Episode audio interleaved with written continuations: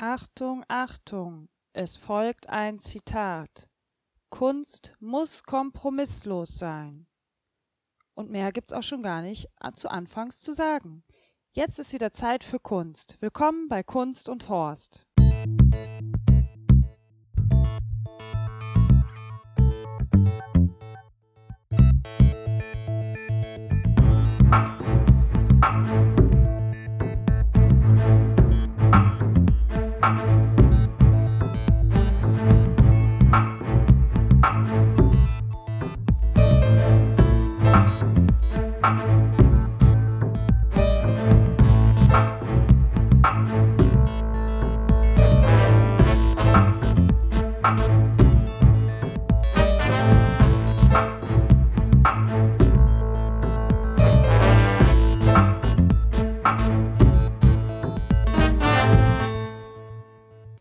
Ja Mensch, habe ich zwei aufregende Wochen hinter mich gebracht. Ich habe ganz viele neue Menschen kennengelernt und ich habe ganz viel Feedback bekommen.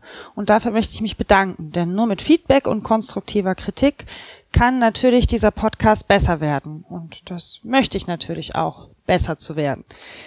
Wo habe ich mich denn diese Woche rumgetrieben? Ich war bei One Up, das Magazin für eine Nacht, was monatlich im NRW-Forum stattfindet und im Pressetext dazu heißt es, die innovativsten Autoren, Künstler und Kreative präsentieren eine Reportage oder Performance in maximal sieben Minuten über Themen aus Technologie, Digitalkultur, Kunst, Wissenschaft, Business und Design. One Up spürt die frisch, frischesten Ideen und wichtigsten Trends auf. Ab jetzt jeden Monat im NRW-Forum. Jedes Mal neu, jedes Mal anders und immer überraschend. Ja, und dass das stimmt, äh, zeigt sich auch an der Mischung, die es dieses Mal gab. Und damit ihr so einen kleinen Eindruck davon bekommt, was da überhaupt passiert, sage ich euch einmal, wer alles da war. Da wäre Armen Avanesian, ein Philosoph von der FU Berlin. Matthias Rombey von Yomaro, Frozen Joghurt aus Düsseldorf. Katharina Majorek, sie hat ihre Mode-Performance Wahlverwandtschaften vorgestellt. Alan Gretzky, Künstler, der ein Bildband über das Unglück äh, in Duisburg zur Love Parade gemacht hat. Dazu gibt's später noch ein bisschen mehr. Wadokyo Taiko Akademie, das waren japanische Trommler, die den Raum äh, ganz zum Schluss wirklich zum Vibrieren gebracht haben. Georg Baringhaus, künstlerischer Leiter von City Leaks. Das ist ein urbanes Art Festival, was Ende August in Köln stattfindet und Markus Hillebrecht und Alexander Mihailowski. Sie befreien soziale Medien aus der virtuellen Welt.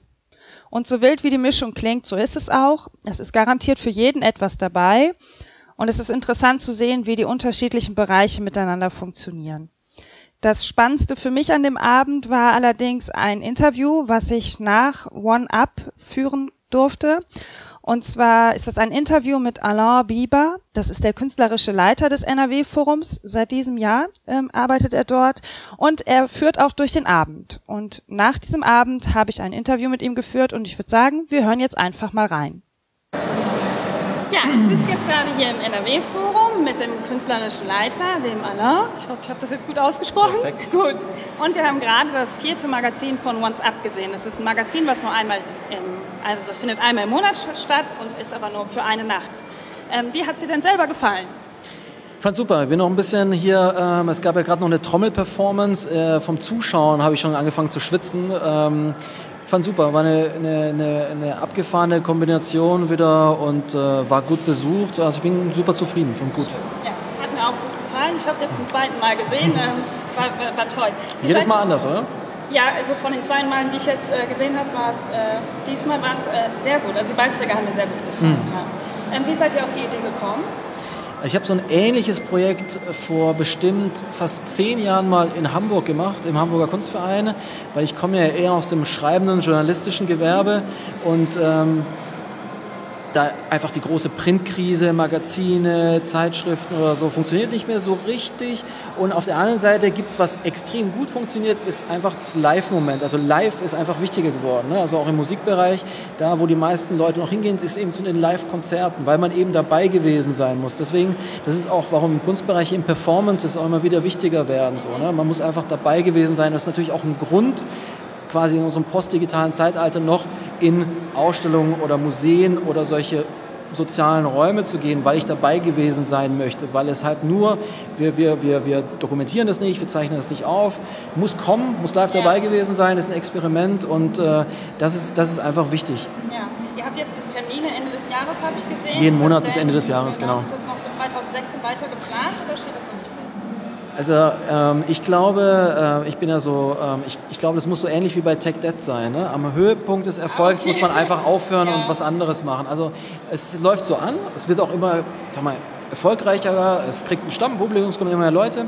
aber ähm, ich glaube, wir sollten Ende des Jahres auch wieder was ganz Neues machen. Also es wird wahrscheinlich ab 2016 wieder auch ein Veranstaltungsformat geben, einmal im Monat, aber was ganz anderes. Weil das ist jetzt für mich als künstlerischer Leiter finde ich auch immer sehr spannend, einfach neue Formate zu entwickeln. Ausstellungsformate, aber auch Veranstaltungsformate. Ihr habt ja eine ziemlich, ziemlich, wilde Mischung. Also es geht um Technologie und Design oder Wissenschaft und Kunst. Ähm, liegen die da für dich die Grenzen nah beieinander oder grenzt, grenzt du das stark ab oder hat sich das verändert mit den Medien über die Zeit?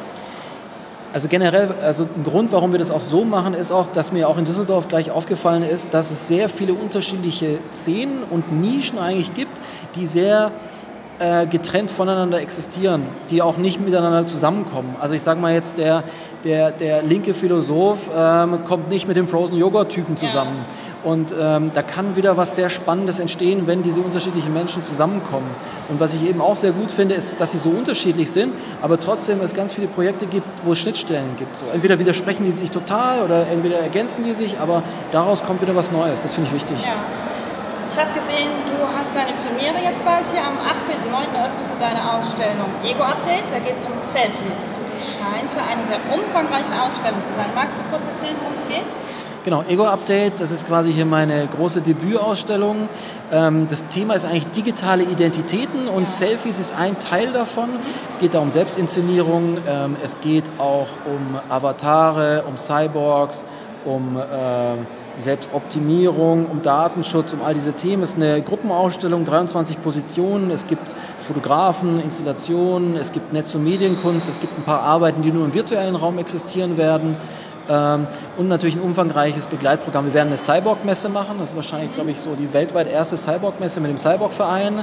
Wir werden äh, Filmscreenings machen. Äh, wir werden Performances machen. MC Fitti wird dabei sein, sein erstes Kunstwerk präsentieren. Eine das Projekt heißt Hashtag SelfieGott, eine Bronzebüste von sich selbst in einer Selfie-Pose. Wir werden eine Performerin haben, die wird ein Selfie-Ballett äh, inszenieren. Ähm, Genau. Und es gibt natürlich einen Kongress noch, ähm, weil es gibt zeitgleich auch so eine Art Exzellenzforschungsprojekt der Goethe-Institute, die zu dem Themengebiet digitale Identitäten forschen. Und zur Finissage werden wir nochmal so eine Art großen Kongress veranstalten, wo wir über die ganzen Themen, was haben wir quasi gelernt durch die Ausstellung, ja. was bleibt, wie geht es weiter, ja. diskutieren. Wird dann das ganze Haus bespielt oder ist es... Das wird das ganze Haus bespielt, ja. ja. Das ist ja sehr umfangreich ja. auch. Ne? Ja, dann habe ich noch eine letzte Frage. Wenn du die Kunstszene in Düsseldorf in drei Worten beschreiben müsstest, welche drei Worte wären das, wenn dir mal so spontan was einfällt? Wow, das ist eine schwierige Frage. Ich will mich jetzt nicht rausreden als Neu-Düsseldorfer.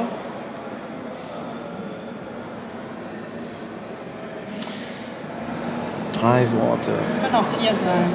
Ähm, kann man das schneiden? Ja, kann man alles schneiden. ähm, ich will ja auch nichts zu Negatives sagen, aber ähm, ich, kann, ich, ich, ich, muss, ich muss ein bisschen ausholen, weil sonst versteht man das nicht, wenn ich drei Worte sage. Ja, okay. ähm, Spielregeln brechen ist immer, ja, ist immer wichtig. Ne? Ähm, was in den 70er, 80er Jahren war das hier das Zentrum. Ne? Das war wirklich ganz weit vorne, äh, zeitgenössische Kunst Und das ist so ein bisschen, ähm, da muss jetzt einfach wieder mehr passieren, weil man ein bisschen zu sehr in der Vergangenheit schwelgt, im Sinne von der großen Klassiker von Beuys und den Bechers und so weiter.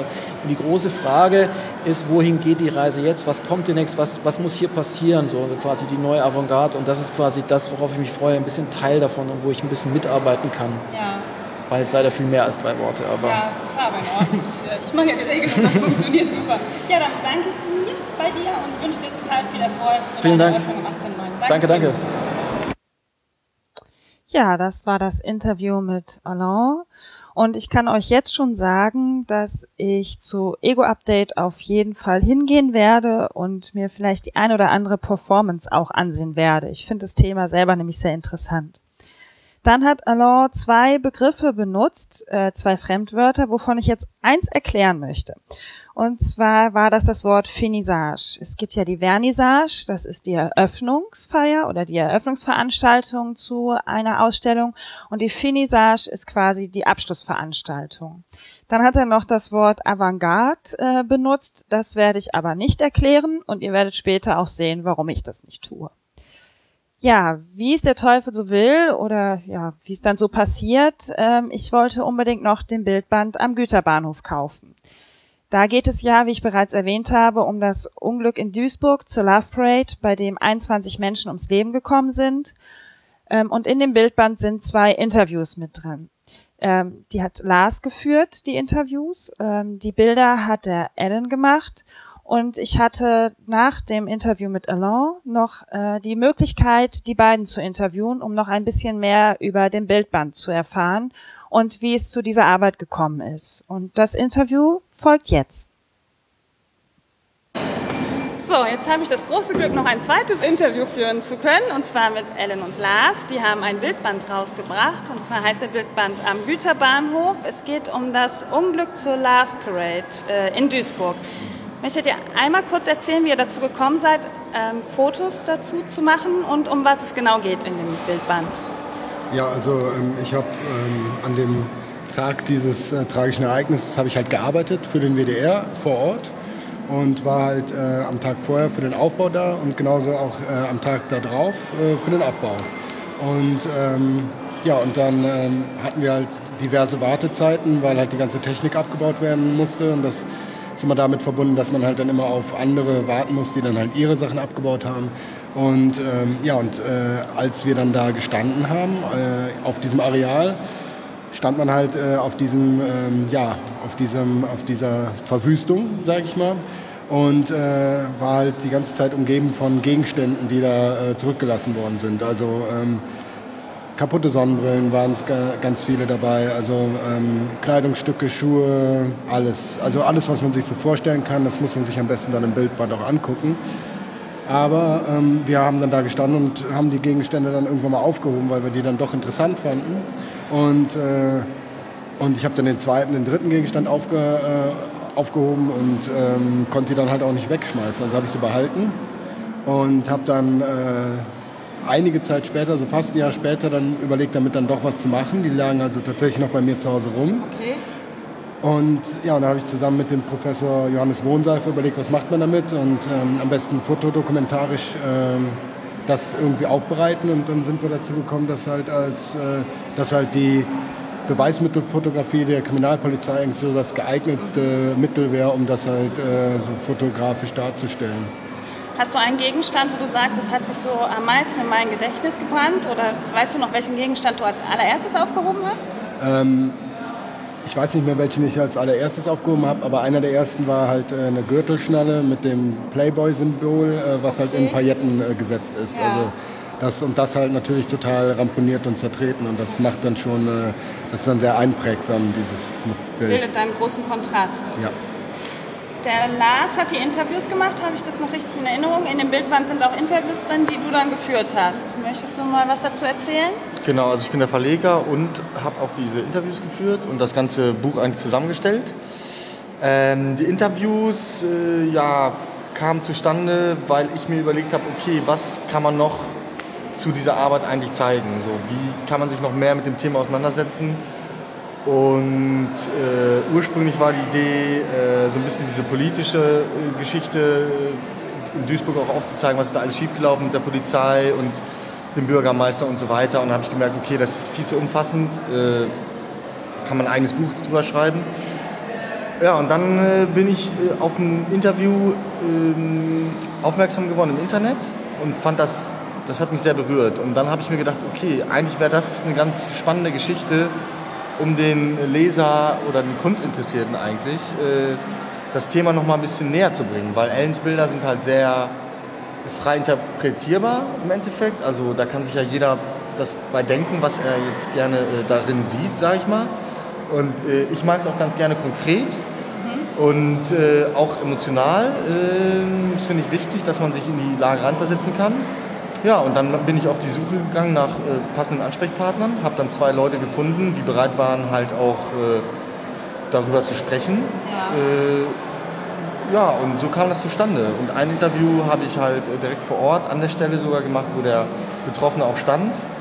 Der war halt jetzt äh, kein äh, Verletzter im körperlichen Sinne, sondern eher seelisch. Ja. Und der war eher so ein Augezeuge, Augenzeuge, der stand direkt daneben sozusagen und konnte sehr detailliert auch schildern, äh, was dort passiert ist. Und das war einfach ein ja, ein krasses äh, Gespräch und ähm, super emotional halt vor Ort und es war eh schon so vorbelastet alles ja. und es hat mich sehr berührt und äh, der, der zweite Gesprächspartner hat dann mehr äh, eigentlich auch über die Spätfolgen äh, gesprochen, wie er dann äh, damit umgegangen ist und was ja, bei, mit ihm einfach abgeht. Also der konnte zum Beispiel nicht mehr im Fahrstuhl fahren oder äh, im Stau stehen. Also so bei banalen Dingen, die für uns alltäglich sind, ja.